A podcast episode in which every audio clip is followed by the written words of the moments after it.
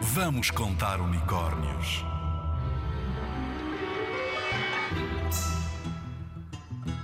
O deus egípcio Set é um dos deuses egípcios mais antigos. É o deus das tempestades, dos relâmpagos, dos trovões, do vento.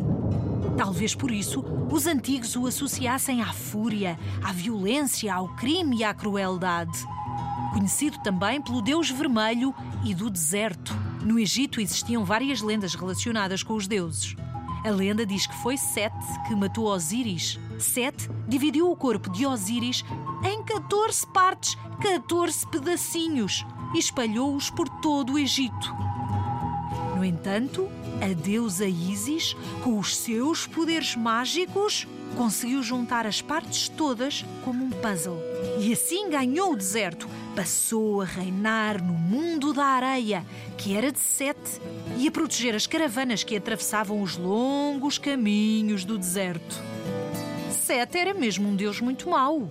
Tentava dominar os homens e torná-los como ele. Ui, calafrio!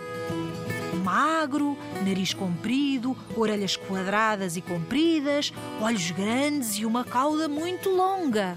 Também lhe chamavam Senhor do Céu do Norte.